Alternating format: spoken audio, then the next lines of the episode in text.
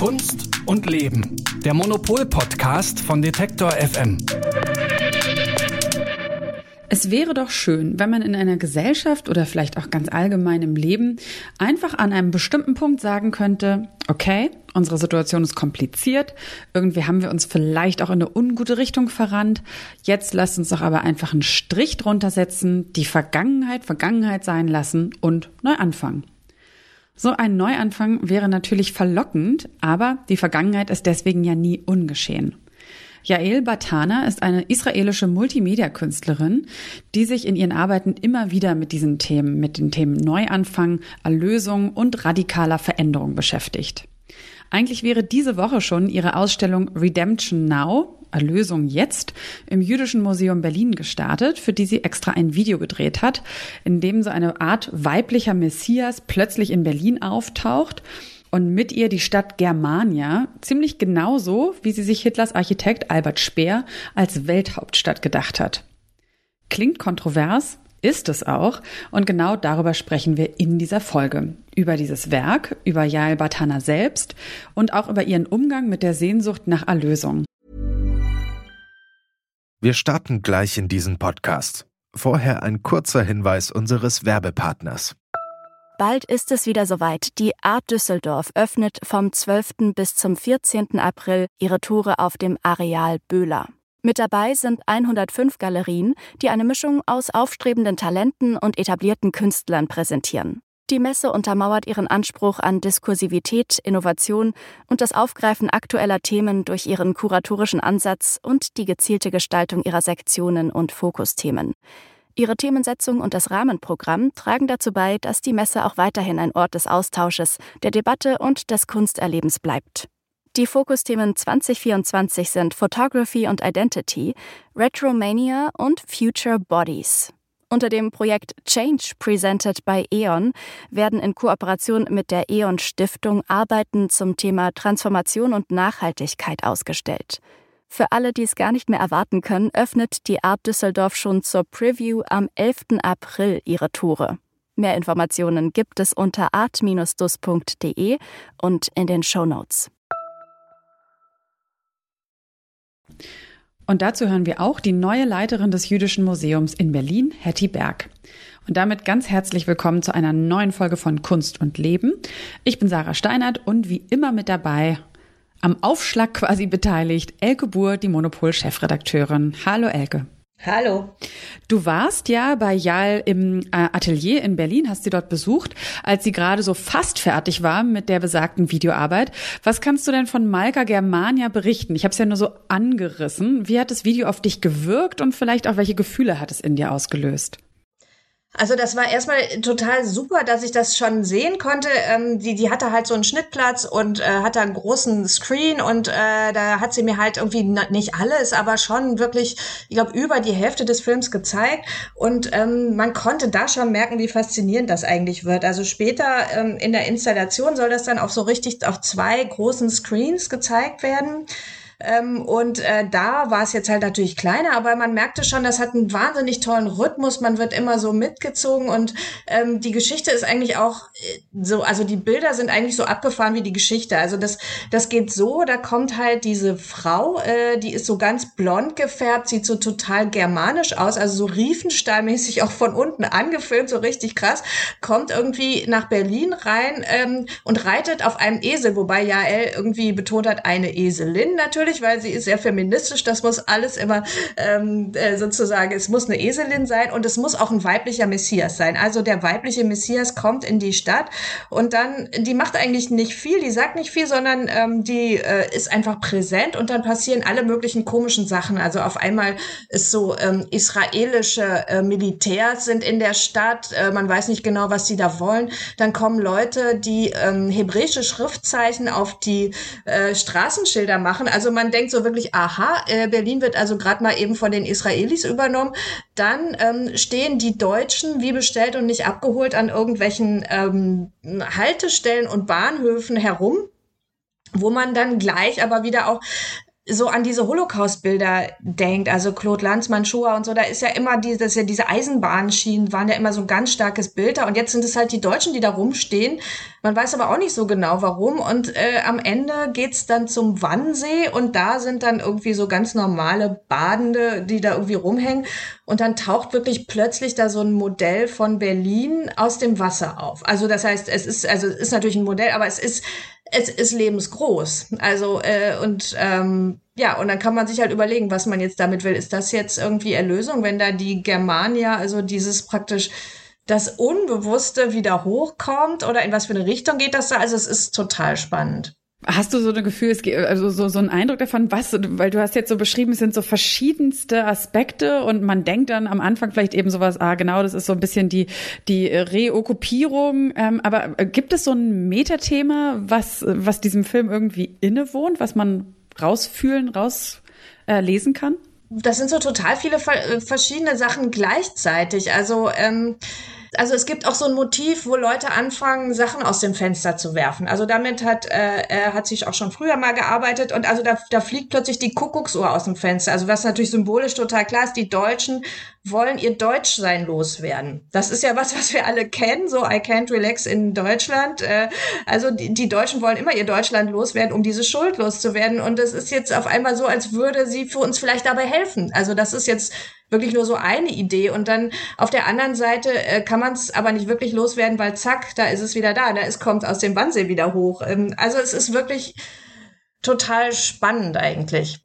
Also die Frage ist halt auch, warum, warum kommt denn dieser Messias? Und äh, ja, Bertana findet das halt äh, praktisch, ist es eine menschliche Eigenschaft, dass wir alle immer auf den Wandel warten. We always need change. We always want to change. That's why we always wait for the Messiah because we believe the Messiah will bring a sort of a positive change. Sie sagt da, wir brauchen und wollen den Wandel und deswegen warten wir immer auf den Messias. Mhm. Und äh, genau dieses auf den Wandel, auf den Messias warten, das impliziert ja auch so ein bisschen die Hoffnung, dass dieser Messias oder dieser Wandel uns was Positives bringt. Aber das, was du beschreibst, ist ja auch so, also alleine wie die Figur. Ich habe auch schon ein Bild von der, von der, von der Frau, die diesen Messias verkörpert, gesehen. Die hat ja so eine, so eine extreme Kühle. Es hat auch fast so ein bisschen was Science-Fiction-mäßiges. Hast du denn das Gefühl, dass dieser Messias in diesem Film wirklich oder diese weibliche Messias wirklich was Positives bringt? Ja, das ist halt eben wirklich die Frage. Also ich glaube, wir sind das gar nicht mehr gewohnt. Also gerade in Deutschland ist man das nicht gewohnt zu denken, da kommt jetzt eine Führerfigur und die macht jetzt was Gutes, weil wir sind so total darauf konditioniert zu sagen, oh Gott, Führerfiguren wollen wir nicht. Wir wollen alles so grassroots-mäßig von unten, weil wir haben unsere Erfahrung mit Führerfiguren gemacht. Aber das ist eben das Interessante, dass jetzt da diese israelische Künstlerin kommt, Yael Batana, und sagt, ähm, nein, Führerfiguren sind auch etwas Positives. Das äh, hat sie dann in dem O-Ton gesagt, dass es eigentlich beides ist.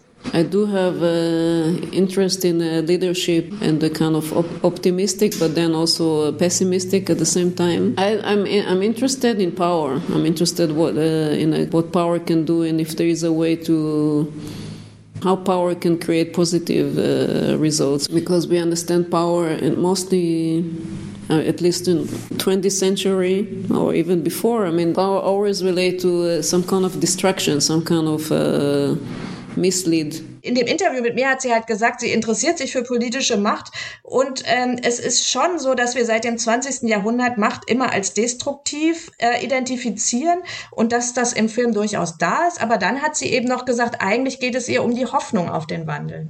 Ähm, ja, genau. Und diese Hoffnung, sie sagt ja auch, dass sie einen Weg zu einer Idee von einem wirklichen Aufbruch sucht. Jetzt vielleicht eben nicht über eine Führungsperson, aber vielleicht ja auch schon, ähm, und sich wirklich so einen Neuanfang wünscht. Aber das ist, finde ich, so interessant und das ist ja auch nicht nur in dem Werk von ihr so, dass sie trotzdem sich so stark auf die Vergangenheit dann doch bezieht, ne? Also so stilistisch und ja auch historisch. Ähm, was glaubst du, oder geht überhaupt ein reiner Blick nach vorne? Ich glaube, darum geht's auch gar nicht. Es geht äh, bei ihr immer darum, einfach das auch in der Geschichte wiederzufinden und zu gucken, okay, was aus der Geschichte können wir eigentlich heute noch benutzen, weil da, da kommen wir dann auch eigentlich zu ihrer, zu ihrer zentralen Frage. Das ist nämlich bei ihr die Frage eben nicht nach der deutschen Identität, also das ist äh, so wichtig sind wir jetzt auch nicht, sondern nach ihrer Identität als Bürgerin Israels eigentlich. Und Israel ist ja entstanden ähm, aus der zionistischen Bewegung und die zionistische Bewegung zu Anfang des 20. Jahrhunderts war eben so eine Aufbruchsbewegung, so eine messianische Bewegung eigentlich auch. Also wo halt im beeinflusst von den Nation, äh, von den allgemeinen ähm, Zeitalter der Nationalstaaten, da die Vordenker des Zionismus, also unter anderem Theodor Herzl, gesagt haben, die Juden brauchen eine Heimat, wir müssen, wir gehen nach Israel. Also es hätten damals, waren auch noch andere Länder irgendwie in der Diskussion, aber irgendwann wurde gesagt, äh, wir gehen nach Palästina und, und gründen dann den Staat Israel. Und das war ja damals eigentlich völlig, eine völlig absurde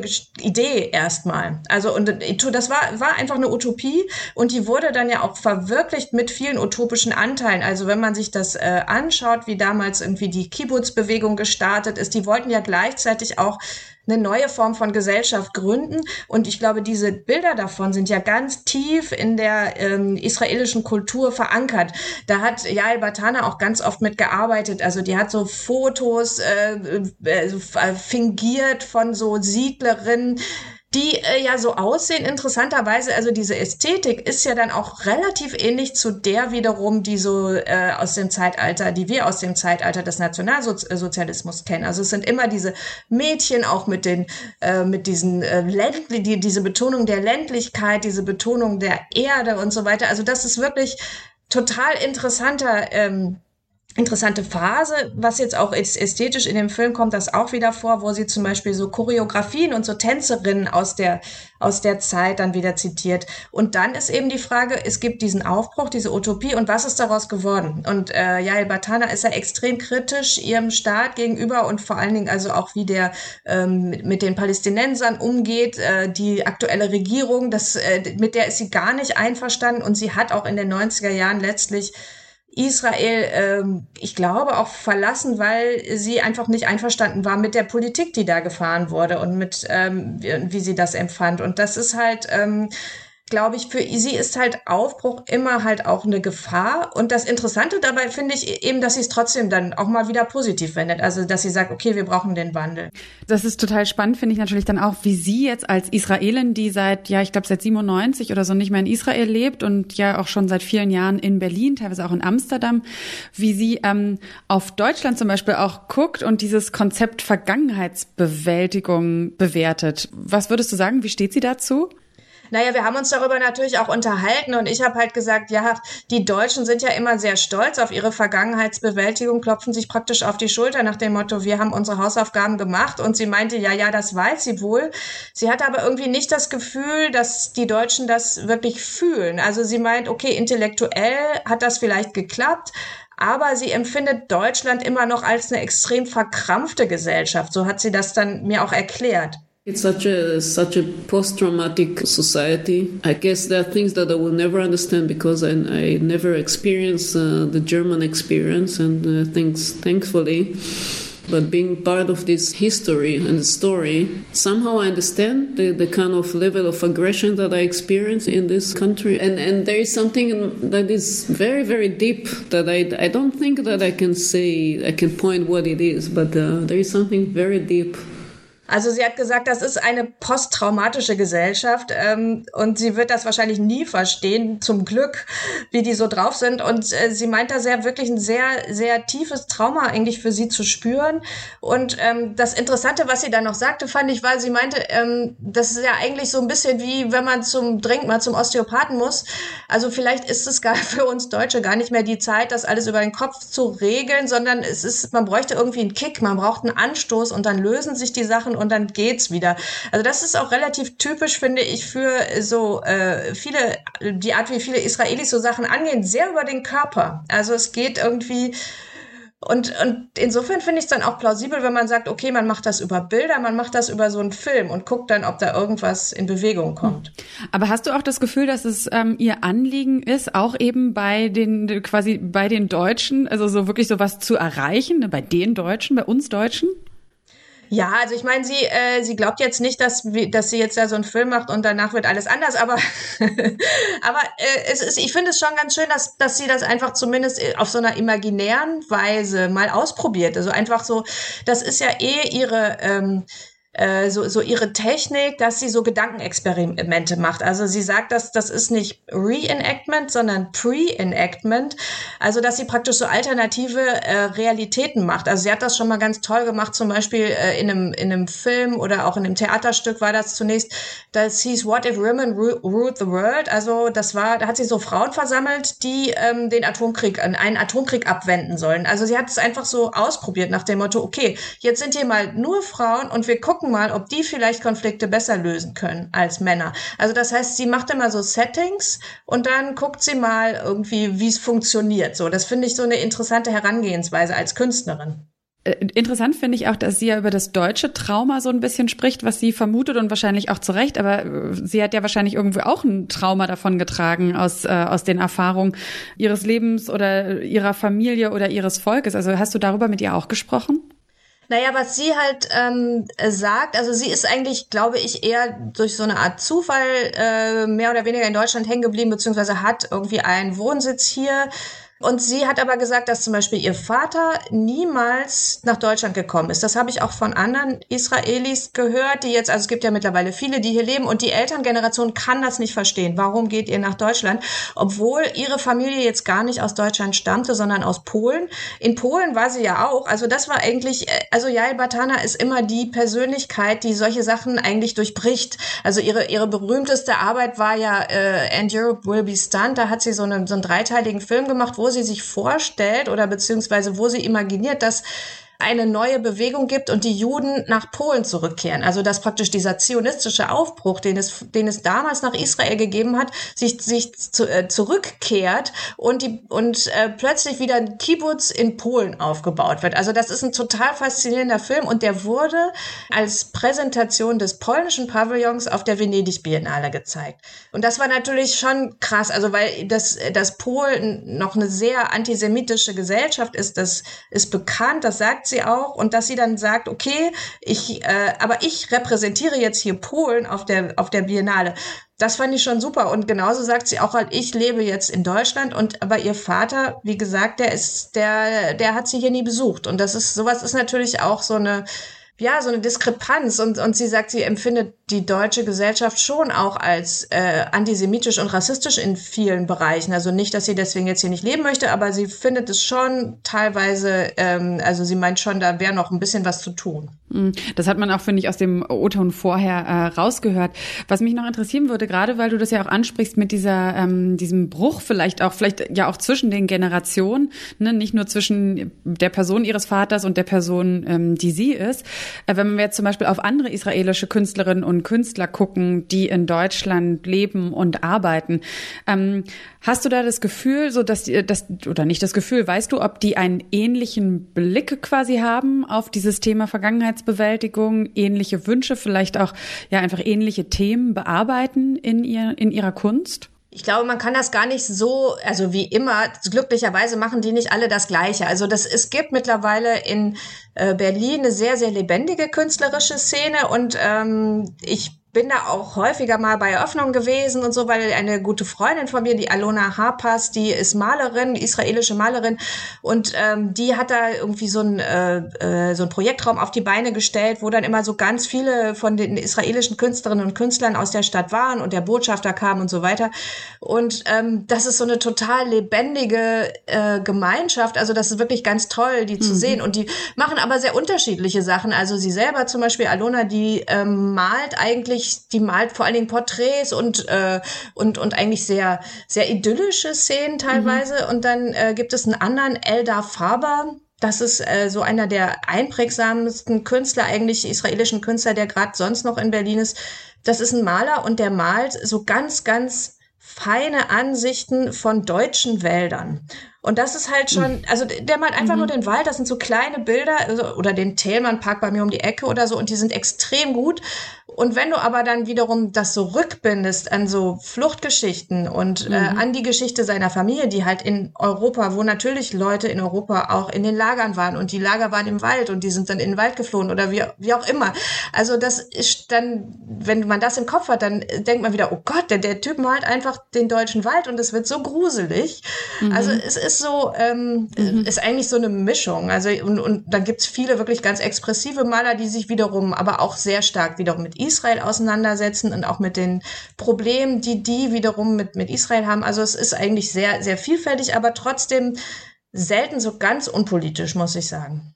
Äh, gleich bekommen wir auch vielleicht dann nochmal einen, ähm, noch mal einen tieferen Einblick, weil wir mit Hetty Berg, mit der neuen, also jetzt zumindest seit einem Jahr neuen Leiterin des Jüdischen Museums sprechen und natürlich auch, weil sie eben Yael Batana als ihr quasi ihr erstes eigenes Projekt geplant hatte, wenn die Ausstellung dann hätte eröffnen können, werden wir vielleicht auch noch ein bisschen erfahren, was auch sonst noch so geplant ist, welche anderen jüdischen, israelischen Künstler, Künstlerinnen im Jüdischen Museum zu sehen sein werden, ja, und auch mit welcher Aufgabe quasi sich das Jüdische Museum in Berlin versehen fühlt. Und dir aber ergedanke ich an dieser Stelle ganz herzlich schon mal und bis zum nächsten Mal. Bis zum nächsten Mal. Yael Batana ist aus Israel nach Berlin gekommen und Hetty Berg aus den Niederlanden. Die eine um Kunst zu machen, die andere um Kunst auszustellen. Hetty Berg hat damit viele jahrelange Erfahrung, kann man sagen. Sie hat in Amsterdam 30 Jahre lang als Kuratorin und Museumsmanagerin gearbeitet und dabei das jüdische Kulturviertel mit vielen verschiedenen Museen, Begegnungsstätten und so weiter aufgebaut. Und seit einem Jahr, seit genau April 2020, ist sie jetzt die Leiterin des Jüdischen Museums in Berlin. Hallo, Frau Berg. Hallo. Erstmal, wie, wie, wie traurig oder frustriert sind Sie, dass die Ausstellung Redemption Now jetzt doch erstmal nicht eröffnen kann? Ja, das ist natürlich wirklich schmerzhaft, auch weil wir, ähm, das ist nicht das erste Mal, dass wir das verschieben müssen. Und ähm, ja, dass, dass überhaupt, dass das ganze Haus zu ist, und das dauert schon sehr lange. Das Einzige, was wir hoffen, ist, dass wir bald äh, öffnen können und die Besucher hier wirklich wieder äh, verwillkommen. Ja, deswegen ist es auch so, äh, ne, wie viele Häuser geben sie jetzt auch, glaube ich, gar keine ähm, alternativen Daten schon raus, weil man es einfach nicht ganz genau wissen kann.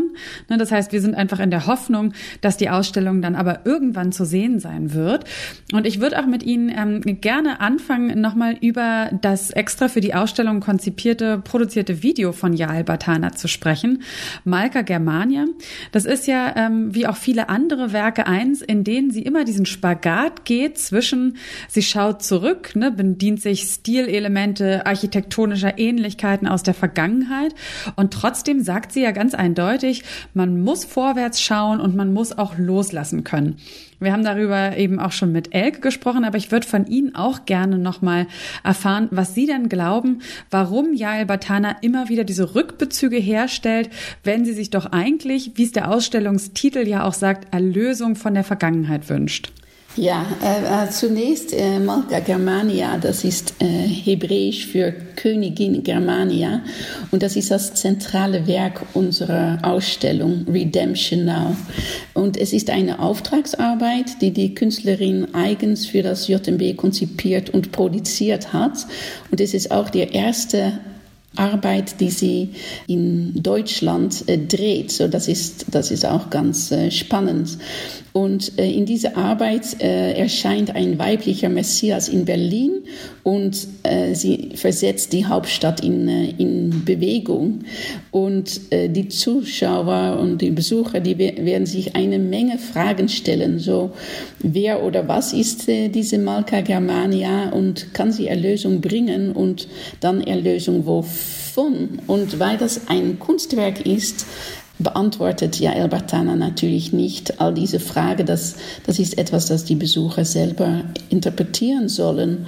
Auch für mich ist es nicht leicht, äh, so Ihre Frage zu beantworten. Ich sehe Malka Germania äh, nicht als Versuch, äh, sich von der Vergangenheit zu lösen, sondern eher als Versuch, gerade sich dieser Vergangenheit zu stellen und sich mit ihr auseinanderzusetzen.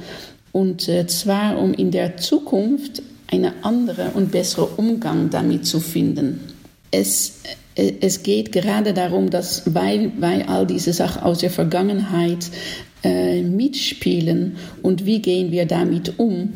Und in dieses, in dieses Werk kommt diese Messias äh, nach Berlin und damit äh, spült sie die Ängste und Träume und Traumata und Erinnerungen der Stadt Berlin und ihrer Bewohner äh, an, die, an die Oberfläche. Mhm. Genau, auch darüber haben wir gerade schon so ein bisschen gesprochen dass, ähm, und auch von Jael Batana im O-Ton selbst gehört, dass sie die deutsche Gesellschaft ja schon auch als, ja, als traumatisiert äh, wahrnimmt und dass sie das Gefühl hat, da schwebt doch auch noch viel, ja, nicht ganz aufgearbeitete Geschichte mit, teilweise auch noch Ressentiments und äh, auch so eine, ja, fast versteckte Aggression.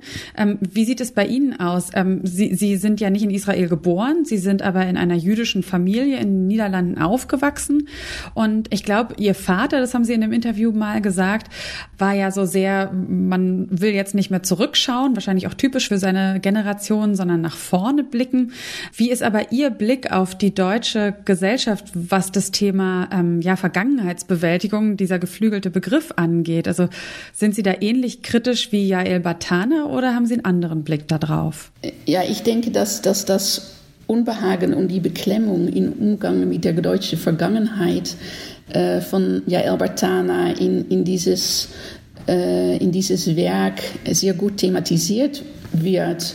Und das Ziel damit ist auch, neue Diskussionen anzustoßen. Und mein Eindruck hier in, in Deutschland ist, ist, dass diese Themen eine große Rolle auch in der gegenwärtigen Gesellschaft äh, spielen. Dass das ist natürlich schwierig zu verneinen, aber das ist eine ganz andere Position als die äh, Generation, die damals selber äh, die Shoah äh, durchlebt haben und danach damit äh, weiterleben müssten. Und natürlich hat die ein ganz anderes Me Mechanismus, die neue Generation und dann wir jetzt. Und ich finde es äh, sehr wichtig und auch sehr spannend, dass wir diese Auftragsarbeit haben, weil das äh, von Jael Bartana, äh, Malka Germania, war so ein künstlerischer Blick auf der deutsche Gesellschaft jetzt und wie mit diesen Themen von Vergangenheitsbewältigung umgegangen wird, um das in unserer äh, Sammlung dann repräsentiert zu haben. Ich habe den Film ja immer noch nicht komplett gesehen, nur Ausschnitte gesehen. Ähm, was glauben Sie denn? Also ist das ein Film oder ein Werk, was beim Publikum unter Umständen auch starke Reaktionen hervorrufen könnte? Und sind Sie deswegen auch so ein bisschen, also gibt es da so eine gewisse Aufregung, die mitschwingt, das quasi dem ja überwiegend deutschen Publikum zu zeigen? Oder glauben Sie, dass auch da der Abstand groß genug ist, auch eben dann ja wieder so ein bisschen künstlerisch angestoßene Nabelschau zu betreiben oder sich mit Themen auseinanderzusetzen, die ja eben lieber verdrängt werden? Ich glaube, dass das Werk ist unglaublich ästhetisch. Es ist so schön gefilmt und die Bilder sind, sind auch oft sehr traumhaft. Es ist nicht ein dokumentare Narrativ, wie es jetzt in der Gesellschaft umgeht oder so etwas.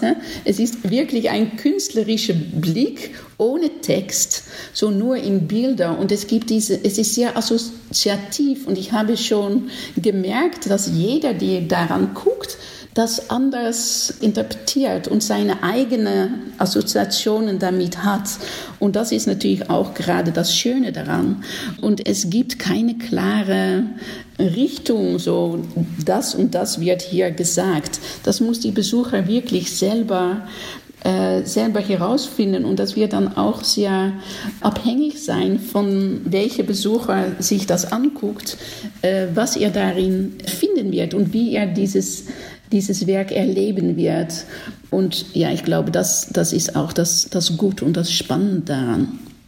Da kommen wir auch schon auf ein Thema zu sprechen. Natürlich auch, wer schaut sich diese Ausstellung an? Also Yael Batana ist ja 1970 in Israel geboren, schon 1997 von dort weggegangen, wohnt jetzt heute in Berlin und in Amsterdam und ist damit so, so gut eingereiht in eine ganze Gruppe von Israelis, die nach Berlin gezogen sind.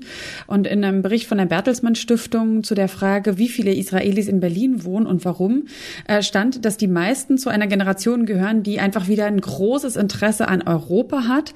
Und in den Generationen vorher galt so dieser Bezug zu Europa oder auch vielleicht das Interesse an Europa eher als problematisch.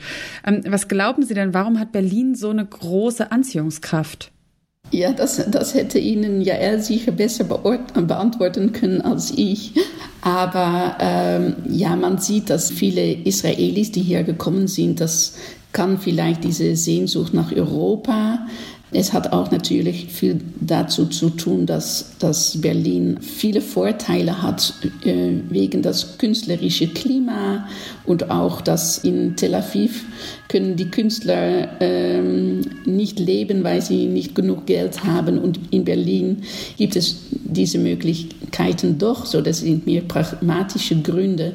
Aber es sind natürlich nicht nur die Israelis, die nach Berlin äh, gekommen sind und nach, nach Deutschland. Äh, wir sehen, dass äh, viele Menschen mit jüdischen Wurzeln nach Deutschland gekommen sind und dass sich das jüdische Leben in Deutschland in großer Vielfalt entwickelt hat.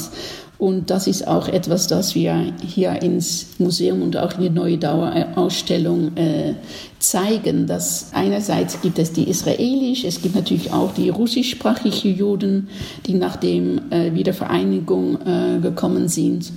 Und es gibt noch sehr viele andere. Und gerade diese Vielfalt von das jüdische Leben und dass hier die Frage gestellt wird, äh, ähm, äh, was bedeutet das?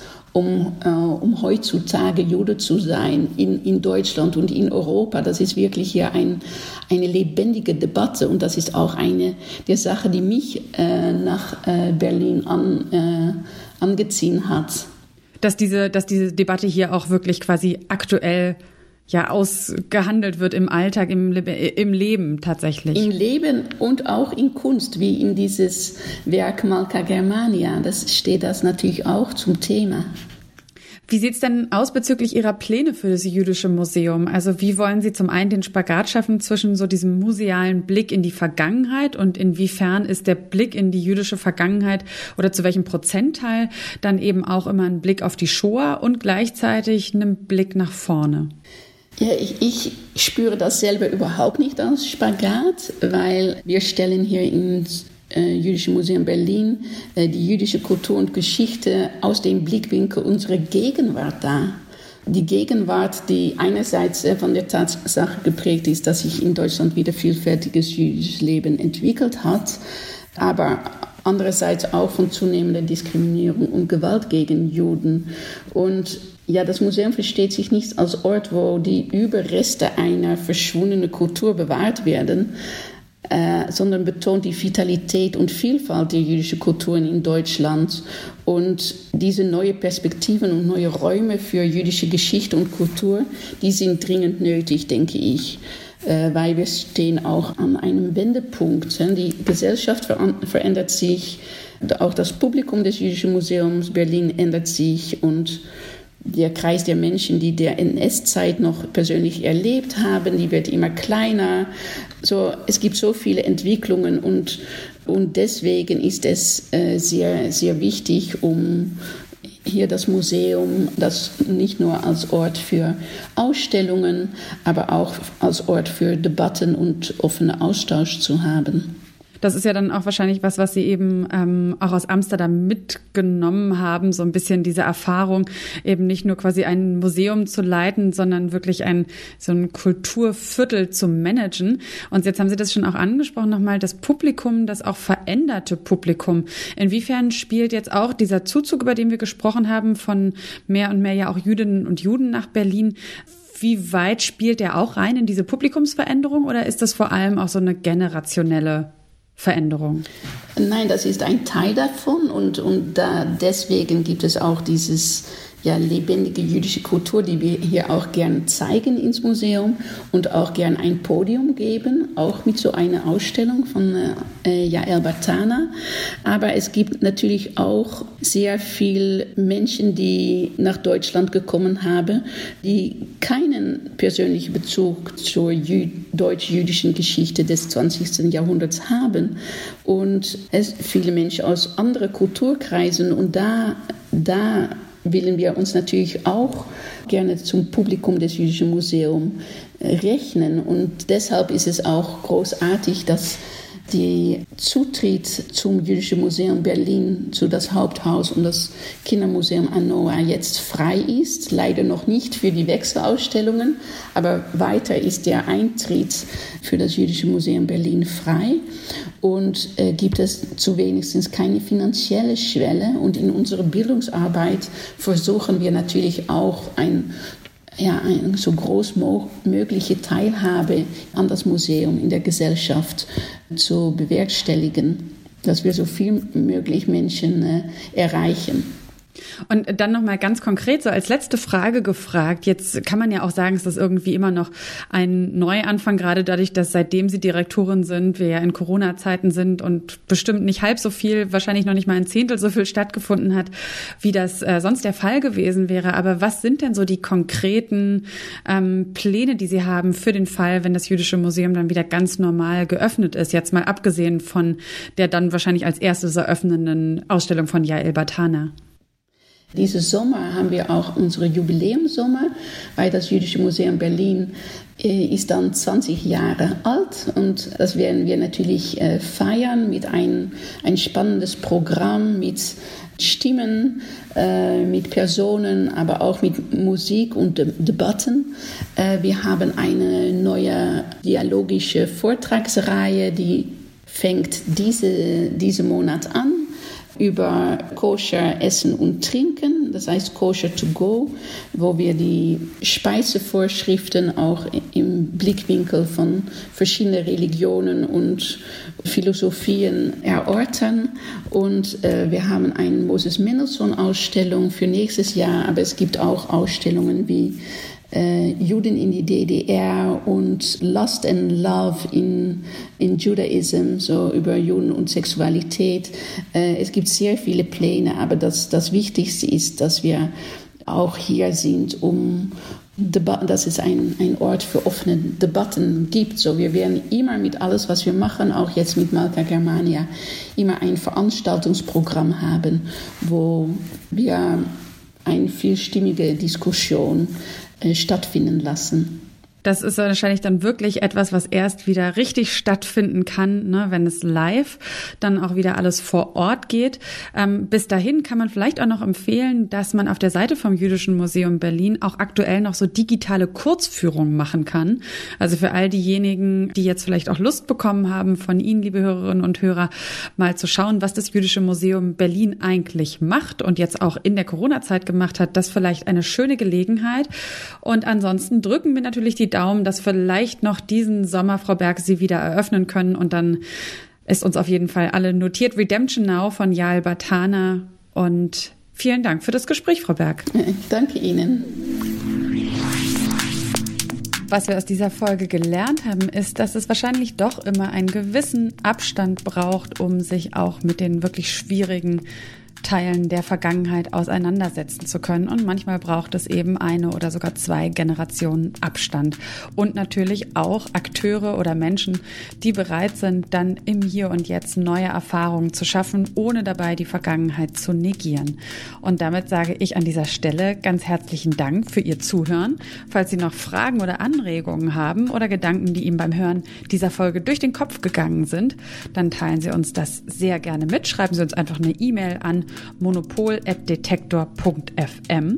Dann gibt es natürlich auch noch das aktuelle Heft zu kaufen am Kiosk und wir, die wir uns freuen, wenn Sie uns abonnieren, falls Ihnen denn dieser Podcast gefällt.